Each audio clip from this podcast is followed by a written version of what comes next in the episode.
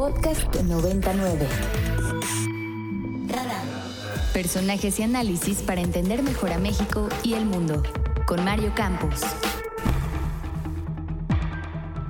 For more than a year, the pandemic has been on a downward trend, with population immunity increasing from vaccination and infection, mortality decreasing, and the pressure on health systems easing. The Emergency Committee and WHO have been analyzing the data carefully and considering when the time would be right to lower the level of alarm. It's therefore with great hope that I declare COVID 19 over as a global health.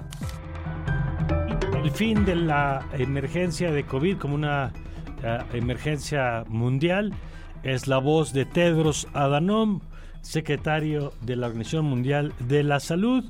Y vamos a platicar de esto, de este evento, pues que tiene un sabor histórico, como ha tenido sabor histórico la pandemia que hemos vivido en los últimos años. Y vamos a revisarlo con uno de los protagonistas en México por la información, por la presencia en medios que tuvo a lo largo de todo este tiempo, por eh, ser un referente pues, para sus pacientes, evidentemente para pero muchas personas también a través de sus interacciones en redes sociales. Me refiero al doctor Alejandro Macías. Doctor, ¿cómo está? Buen día. Hola Mario, buenos días. ¿Qué representa este anuncio que acabamos de escuchar de Tedros Adhanom sobre el fin de la emergencia?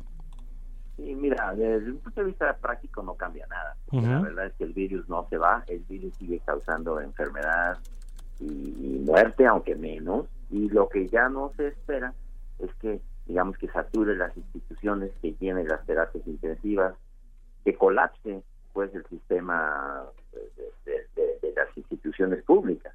Eso es lo que no se espera, pero el virus no se va. Ahora, también lo que señala que pasamos a una etapa de preparación que eh, se llama, digamos, una etapa interpandémica, porque otra pandemia tarde o temprano va a haber. En 10 años ya vimos dos. Y lo que necesitamos es que esto señale, digamos, la, el punto de partida para una mejor preparación que la siguiente pandemia, que inevitablemente va a ocurrir, nos tome mejor preparados. De acuerdo.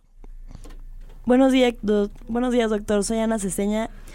Oye, ¿qué hacía falta para que por fin se acabara, dieran el anuncio de que la emergencia sanitaria se acabara? Y sí, ¿por qué ahora y no hace unos meses?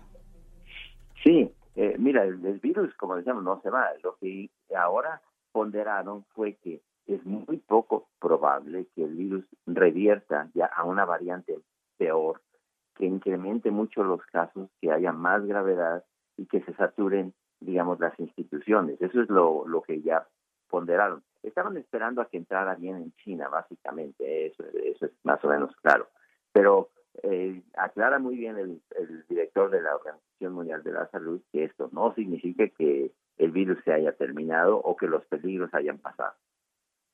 Doctor, buenos días. Le saluda Oscar Reyes. Y también quiero preguntarle, ¿este anuncio por parte de la OMS eh, podría complicar la situación de algunos países al pensar que van a bajar la guardia, la, sí, van a bajar la guardia y pues van a hacer que las personas ya no se preocupen tanto y esto pueda pues complicarse de alguna manera más adelante?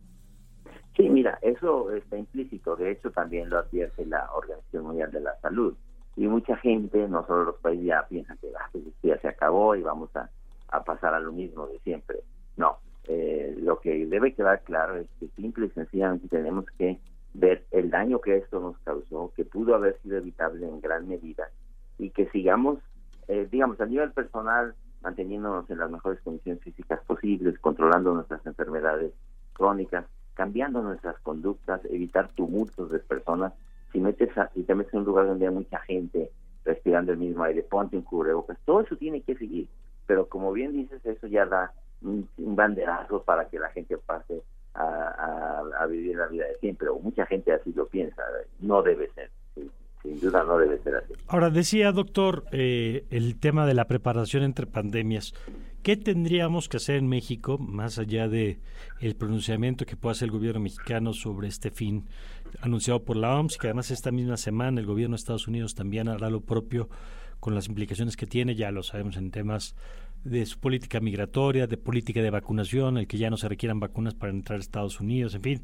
Eh, ¿Qué tendría que estar haciendo el gobierno mexicano para prepararse ante lo que usted apunta? Pues lo que tarde o temprano volverá a venir. Sí, eh, mira, primero me gustaría decir lo que se ha hecho bien. Creo que las vacunas las cosas se han hecho bien. Primero se salió a conseguir vacunas en condiciones muy difíciles.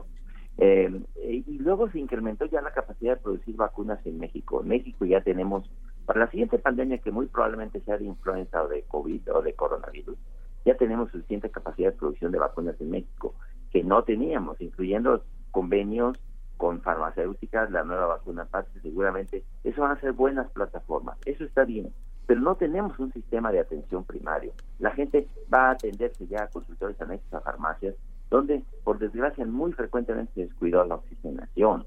Eh, no tenemos terapias intensivas, tenemos que tener muchas más y mejores.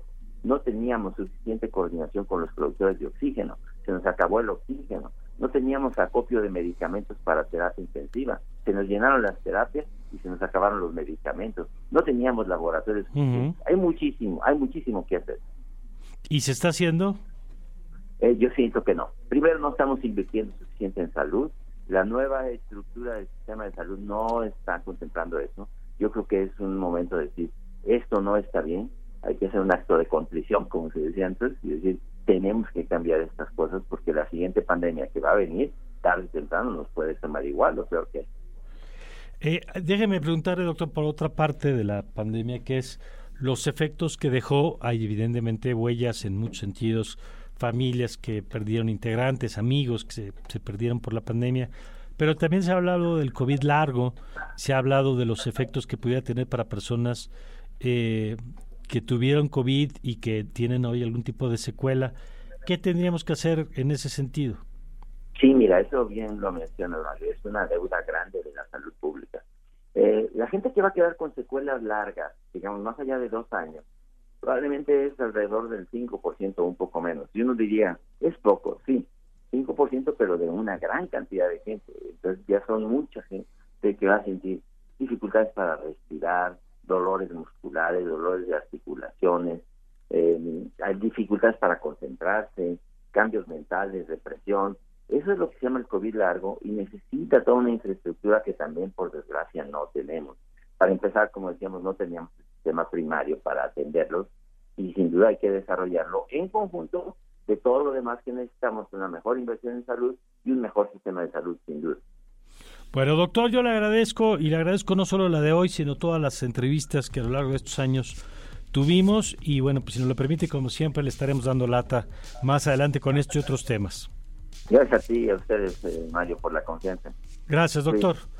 Gracias, el doctor Alejandro Macías, experto en estos temas y que, insisto, pues fue junto con el doctor Francisco Moreno, junto con el doctor Baruch, junto con eh, pues otros integrantes, eh, eh, Javier Tello, voces importantes que nos permitieron pues, estar acompañándonos durante estos años de pandemia con la información y, bueno, pues vendrá el tiempo de hacer cortes de lo que significó este periodo que sin duda pasa a la historia, a la historia de los, con mayúscula, de los libros de texto, pero también a la historia personal de cada una y cada uno de nosotros.